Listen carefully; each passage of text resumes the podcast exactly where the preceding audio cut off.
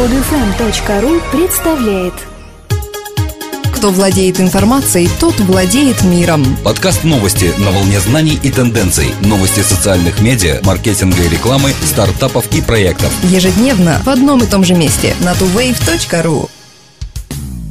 Здравствуйте! Сегодня 11 июля 2012 года и с вами в студии, как обычно, Елена и Дмитрий.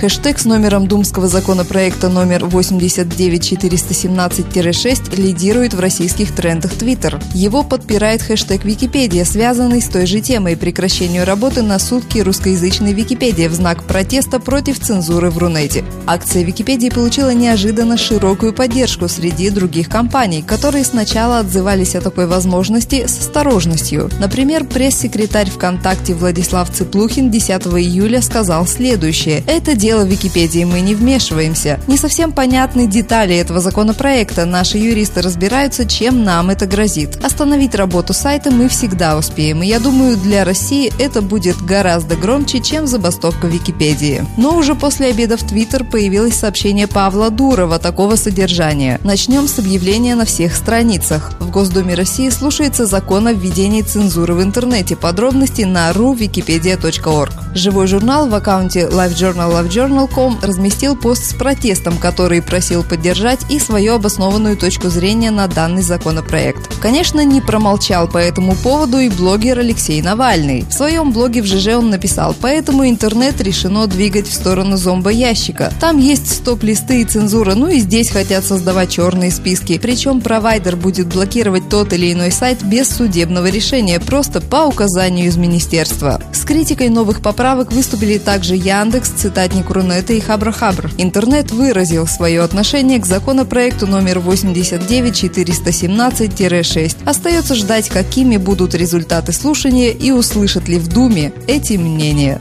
Нарушение настроек Safari обойдется Google в 22,5 миллиона долларов. В такую сумму торговая комиссия США оценивает куки, позволяющие поисковику отслеживать действия пользователей Safari в обход настроек браузера. Таким образом, поисковая машина Google получала возможность отслеживать действия пользователей, даже если они запрещали это через настройки браузера Safari. Поисковик отключал код через функцию «Журнал». Оправдывая свои действия, в Google заявили, что отслеживание было неумышленным и не ставило целью сбор персональной информации вроде имен, адресов или данных кредитных карт. Однако сам факт отслеживания нарушал соглашение, подписанное в 2011 году компаниями Google и Apple, разработчикам Safari. По этому соглашению пользователям Safari гарантировалась защита режима приватности. Представители Google заявляют, что в своем расследовании торговая комиссия использует документы, которые были изданы до подписания соглашения. FTC сосредоточена на странице Центра помощи за 2009 год, опубликованной за два года до заключенного заключенного нами соглашения. Также в Google утверждает, что сейчас возможность сбора данных удалена. Теперь мы изменили эту страницу и предприняли шаги по удалению рекламных кукис, которые собирали неперсональную информацию из браузеров Apple. Если торговая комиссия в результате проведенного расследования все же обяжет Google выплатить искомую сумму, она станет самым большим единоразовым штрафом, который когда-либо назначался регулятором.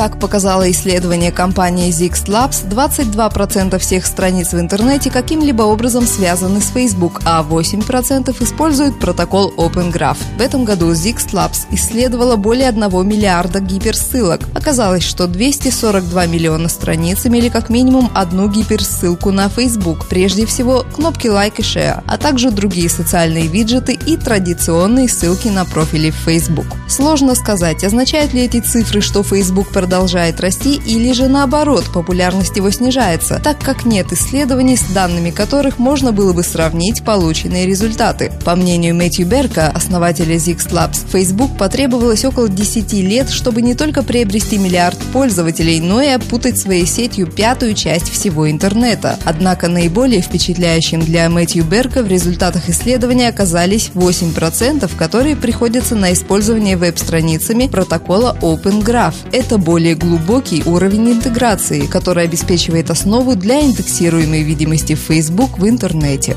Oracle продолжает собирать перспективные молодые компании в свою корзину. Корпорация купила еще один стартап, который помогает брендам разрабатывать кампании социального маркетинга для Facebook.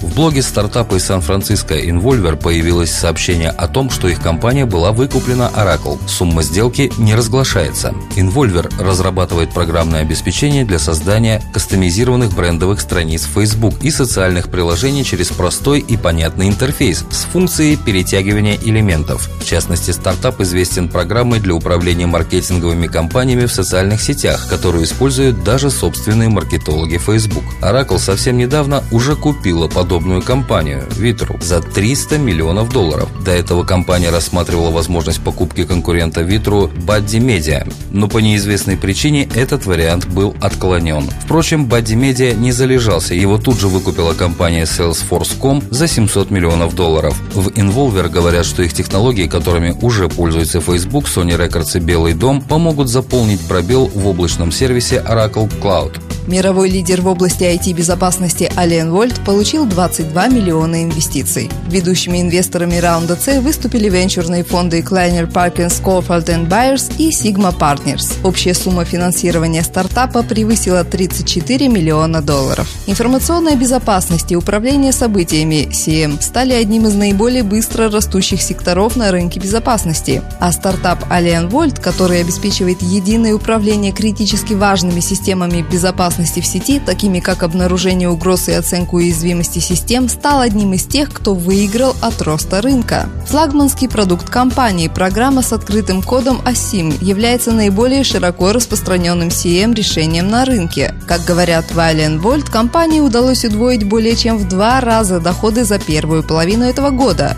Клиентскую базу стартапа входят 300 компаний, которые занимаются программным обеспечением, финансами, образованием и телекоммуникациями. Ранее в этом году Alien Volt привлек всеобщее внимание своей системой для коллективной защиты от угроз, которая автоматически собирает и публикует угрозы потоковой передачи данных в ряде устройств безопасности, таких как брандмауэры, прокси-серверы, веб-серверы и антивирусные системы.